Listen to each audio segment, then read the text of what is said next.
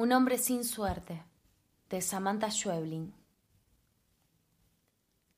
El día que cumplí ocho años, mi hermana, que no soportaba que dejaran de mirarla un solo segundo, se tomó de un saque una taza entera de lavandina. Abby tenía tres años. Primero sonrió, tal vez por el mismo asco. Después arrugó la cara en un asustado gesto de dolor. Cuando mamá vio la taza vacía colgando de la mano de Abby, se puso tan blanca como ella. Abby, mi Dios. Eso fue todo lo que dijo mamá. Abby, mi Dios. Y todavía tardó unos segundos más en ponerse en movimiento. La sacudió por los hombros, pero Abby no respondió. Le gritó pero Abby tampoco respondió. Corrió hasta el teléfono y llamó a papá. Y cuando volvió corriendo, Abby seguía de pie, con la taza colgándole de la mano. Mamá le sacó la taza y la tiró a la pileta. Abrió la heladera, sacó la leche y le sirvió en un vaso. Se quedó mirando el vaso, luego a Abby, luego el vaso, y finalmente tiró también el vaso a la pileta. Papá, que trabajaba muy cerca de casa, llegó enseguida. Y todavía le dio tiempo a mamá a hacer todo el show del vaso de leche una vez más, antes de que él empezara a tocar la bocina y a gritar. Mamá pasó como un rayo cargando a Abby contra su pecho.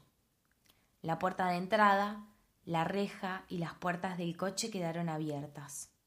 Sonaron más bocinas y mamá, que ya estaba sentada en el coche, empezó a llorar. Papá tuvo que gritarme dos veces para que yo entendiera que era a mí a quien le tocaba cerrar. Hicimos las diez primeras cuadras en menos tiempo de lo que me llevó cerrar la puerta del coche y ponerme el cinturón. Pero cuando llegamos a la avenida, el tráfico estaba prácticamente parado. Papá tocaba bocina y gritaba Voy al hospital, voy al hospital. Los coches que nos rodeaban maniobraban un rato. Milagrosamente conseguían dejarnos pasar y un par de coches más adelante todo empezaba de nuevo.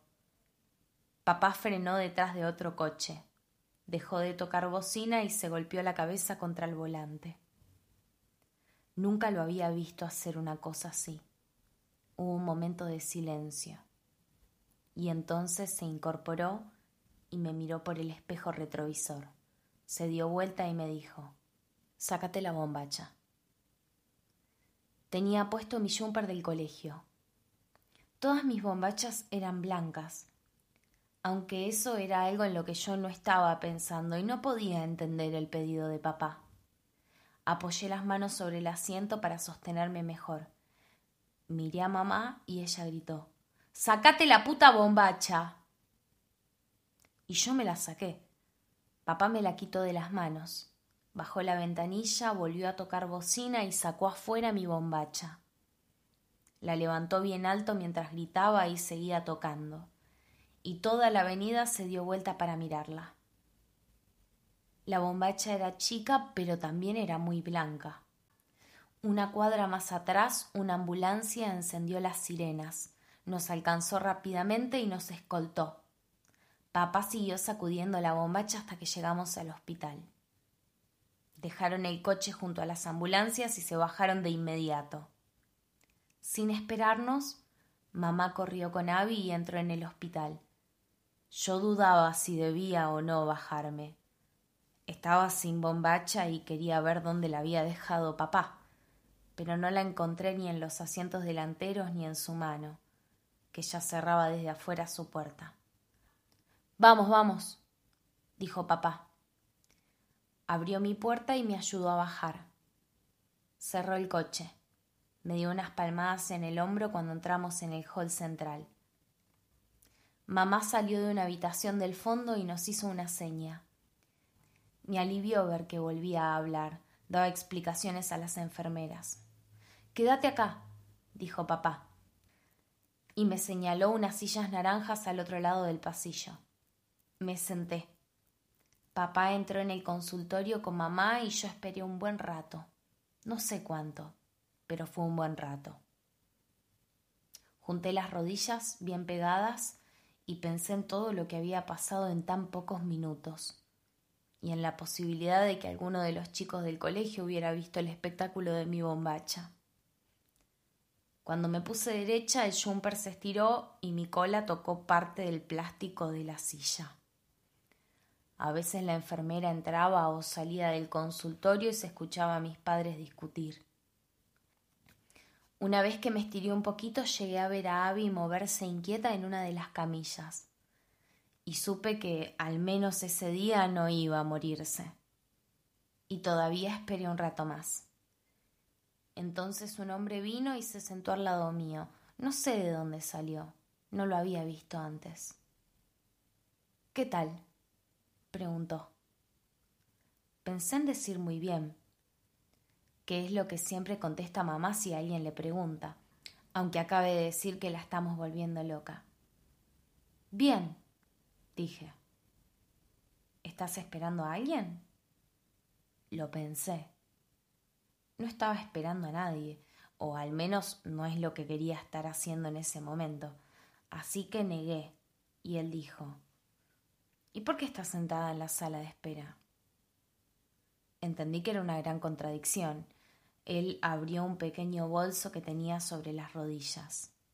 Revolvió un poco, sin apuro. Después sacó de una billetera un papelito rosado. Acá está. Sabía que lo tenía en algún lado. El papelito tenía el número 92. Vale por un helado.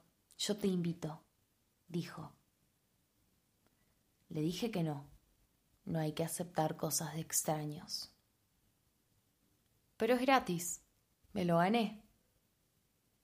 No. Miré al frente y nos quedamos en silencio. Como quieras, dijo él, sin enojarse. Sacó del bolso una revista y se puso a llenar un crucigrama. La puerta del consultorio volvió a abrirse y escuché a papá decir No voy a acceder a semejante estupidez.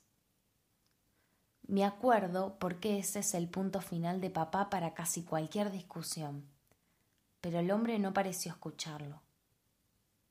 Es mi cumpleaños, dije. Es mi cumpleaños, repetí para mí misma. ¿Qué debería hacer? Él dejó el lápiz marcando un casillero y me miró con sorpresa. Asentí sin mirarlo, consciente de tener otra vez su atención. Pero, dijo y cerró la revista. Es que a veces me cuesta entender a las mujeres. Si es tu cumpleaños, ¿por qué estás en una sala de espera? Era un hombre observador.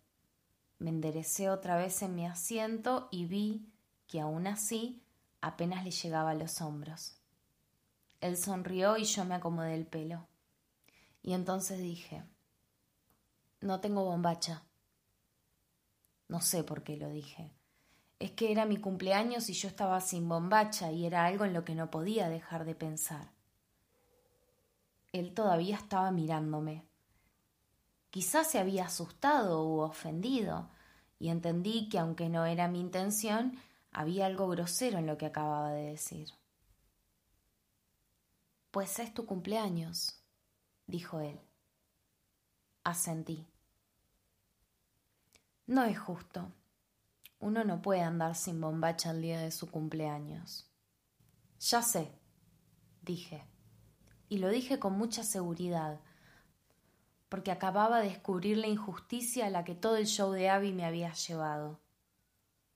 Él se quedó un momento sin decir nada. Luego miró los ventanales que daban al estacionamiento. Yo sé dónde conseguir una bombacha, dijo. ¿Dónde? Problema solucionado. Guardó sus cosas y se incorporó. Dudé en levantarme, justamente por no tener bombacha, pero también porque no sabía si él estaba diciendo la verdad. Miró hacia la mesa de entrada y saludó con una mano a las asistentes. Ya mismo volvemos, dijo, y me señaló. Es su cumpleaños Y yo pensé, por Dios y la Virgen María que no diga nada de la bombacha. Pero no lo dijo. Abrió la puerta, me guiñó un ojo y yo supe que podía confiar en él. Salimos al estacionamiento. De pie yo apenas le pasaba de la cintura. El coche de papá seguía junto a las ambulancias. Un policía le daba vueltas alrededor, molesto. Me quedé mirándolo y él nos vio alejarnos. El aire me envolvió las piernas y subió, acampanando mi jumper. Tuve que caminar sosteniéndolo con las piernas bien juntas. Él se volvió para ver si lo seguía y me vio luchando con mi uniforme. Mejor vamos pegados a la pared. Quiero saber a dónde vamos. No te pongas quisquillosa, darling. Cruzamos la avenida y entramos en un shopping. Era un shopping bastante feo, no creo que mamá lo conociera. Caminamos hasta el fondo, hacia una gran tienda de ropa, una realmente gigante que tampoco creo que mamá conociera. Antes de entrar él dijo, no te pierdas. Y me dio la mano, que era fría y muy suave. Saludó a las cajeras con el mismo gesto que les había hecho a las asistentes a la salida del hospital, pero no vi que nadie le respondiera. Avanzamos entre los pasillos de ropa. Además de vestidos, pantalones y remeras, había ropa de trabajo. Cascos, jardineros amarillos como los de los basureros, guardapolvos de señoras de limpieza, botas de plástico y hasta algunas herramientas. Me pregunté si él compraría su ropa ahí y si usaría alguna de esas cosas y entonces también me pregunté cómo se llamaría. Es acá, dijo. Estábamos rodeados de ropa interior masculina y femenina. Si estiraba la mano podía tocar un gran contenedor de bombachas gigantes, más grandes que las que yo podría haber visto alguna vez, y a solo tres pesos cada una. Con una de esas bombachas podían hacerse tres para alguien de mi tamaño. Esas no, dijo él. Acá.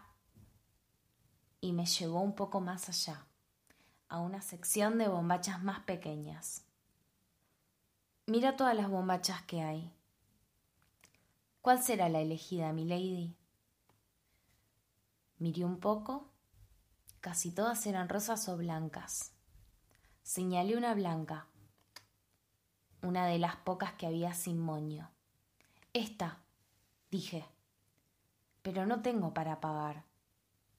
Se acercó un poco y me dijo al oído. Eso no hace falta. ¿Sos el dueño? No, es tu cumpleaños. Sonreí. Pero hay que buscar mejor, estar seguros. Ok, darling, dije. No digas ok, darling, dijo él que me pongo quisquilloso. Y me imitó sosteniéndome la pollera en la playa de estacionamiento. Me hizo reír, y cuando terminó de hacerse el gracioso dejó frente a mí sus dos puños cerrados. Y así se quedó hasta que entendí y toqué el derecho. Lo abrió. Estaba vacío. Todavía podés elegir el otro. Toqué el otro tardé en entender que era una bombacha, porque nunca había visto una negra. Y era para chicas, porque tenía corazones blancos, tan chiquitos que parecían lunares, y la cara de Kitty al frente, donde suele estar ese moño que ni a mi mamá ni a mí nos gusta. Hay que probarla, dijo. Apoyé la bombacha en mi pecho. Él me dio otra vez la mano y fuimos hasta los probadores, que parecían estar vacíos. Nos asomamos. Él dijo que no sabía si podría entrar porque esos son solo para mujeres, que tendría que hacerlo sola. Era lógico, porque a menos que sea alguien muy conocido, no está bien que te vean en bombacha.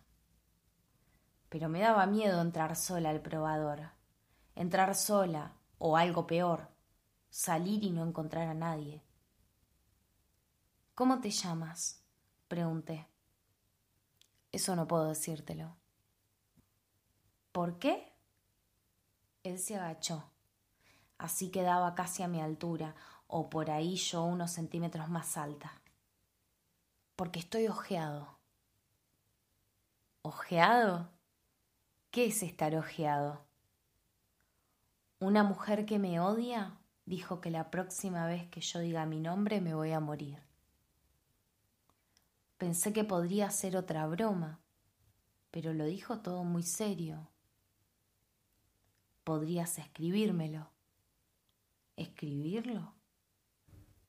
Si lo escribieras no sería decirlo, sería escribirlo. Y si sé tu nombre, puedo llamarte y no me daría tanto miedo entrar sola al probador. Pero no estamos seguros. ¿Y si para esa mujer escribir es también decir? Si con decir ella se refirió a dar a entender, a informar mi nombre del modo que sea, ¿y cómo se enteraría? La gente no confía en mí y soy el hombre con menos suerte del mundo. Eso no es verdad. Eso no hay manera de saberlo. Yo sé lo que te digo. Miramos juntos la bombacha, en mis manos. Pensé en que mis padres podrían estar terminando.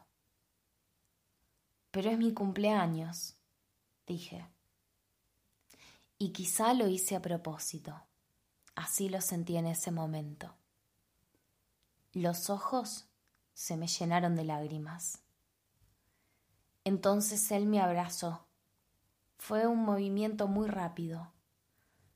Cruzó sus brazos sobre mi espalda y me apretó tan fuerte que la cara me quedó hundida en su pecho. Después me soltó. Sacó su revista y su lápiz. Escribió algo en el margen derecho de la tapa. Lo arrancó y lo dobló tres veces antes de dármelo. No lo leas, dijo. Se incorporó y me empujó suavemente hacia los cambiadores. Dejé pasar cuatro vestidores vacíos, siguiendo el pasillo, y antes de juntar valor y meterme en el quinto guardé el papel en el bolsillo de mi jumper. Me volví para verlo y nos sonreímos. Me probé la bombacha, era perfecta. Me levanté el jumper para ver bien cómo me quedaba. Era tan pero tan perfecta. Me quedaba increíblemente bien. Papá nunca me la pediría para revolearla detrás de las ambulancias, e incluso, si llegara a hacerlo, no me daría tanta vergüenza que mis compañeros la vieran. Mirá qué bombacha tiene esta piba, pensarían, qué bombacha tan perfecta. Me di cuenta de que ya no podía sacármela. Y me di cuenta de algo más. Y es que la prenda no tenía alarma. Tenía una pequeña marquita en el lugar donde suelen ir las alarmas, pero no tenía ninguna alarma. Me quedé un momento más mirándome al espejo. Y después no aguanté más y saqué el papelito, lo abrí y lo leí. Salí del probador y él no estaba donde nos habíamos despedido, pero sí un poco más allá, junto a los trajes de baño. Me miró y cuando vio que no tenía la bombacha a la vista me guiñó un ojo. Y fui yo la que lo tomó de la mano. Esta vez me sostuvo más fuerte. A mí me pareció bien y caminamos hacia la salida. Confiaba en que él sabía lo que hacía, en que un hombre ojeado y con la peor suerte del mundo sabía cómo hacer esas cosas. Cruzamos la línea de cajas por la entrada principal. Uno de los guardias de seguridad nos miró acomodándose el cinto. Para él, mi hombre sin nombre era mi papá, y me sentí orgullosa. Pasamos los sensores de salida hacia el shopping, y seguimos avanzando en silencio todo el pasillo hasta la avenida. Fue cuando vi a Abby, sola, en medio del estacionamiento, y vi a mamá más cerca, de este lado de la avenida, mirando hacia las esquinas. Papá también venía hacia nosotros desde el estacionamiento. Seguía a paso rápido al policía que antes miraba su coche, y en cambio ahora nos señalaba. Pasó todo muy rápido. Papá nos vio, gritó mi nombre, y unos segundos después el policía y dos más, que no sé de dónde salieron, ya estaban sobre nosotros. Él me soltó, pero dejé unos segundos mi mano suspendida hacia él. Lo rodearon y lo empujaron de mala manera. Le preguntaron qué estaba haciendo. Le preguntaron su nombre, pero él no respondió. Mamá me abrazó y me revisó de arriba abajo. Tenía mi bombacha blanca enganchada en la mano derecha. Entonces, tanteándome, notó que llevaba otra bombacha. Me levantó el jumper en un solo movimiento. Fue algo tan brusco y grosero delante de todos que yo tuve que dar unos pasos hacia atrás para no caerme. Él me miró. Yo lo miré. Cuando mamá vio la bombacha negra gritó Hijo de puta. Hijo de puta. Y papá se tiró sobre él y trató de pegarle. Los guardias intentaron separarlos.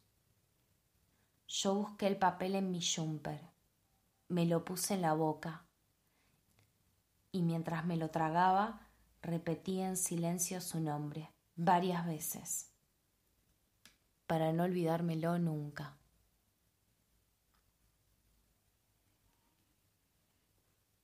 Espero que lo hayas disfrutado. Si te gustó, suscríbete al canal y si no te gustó, también. El próximo te va a gustar.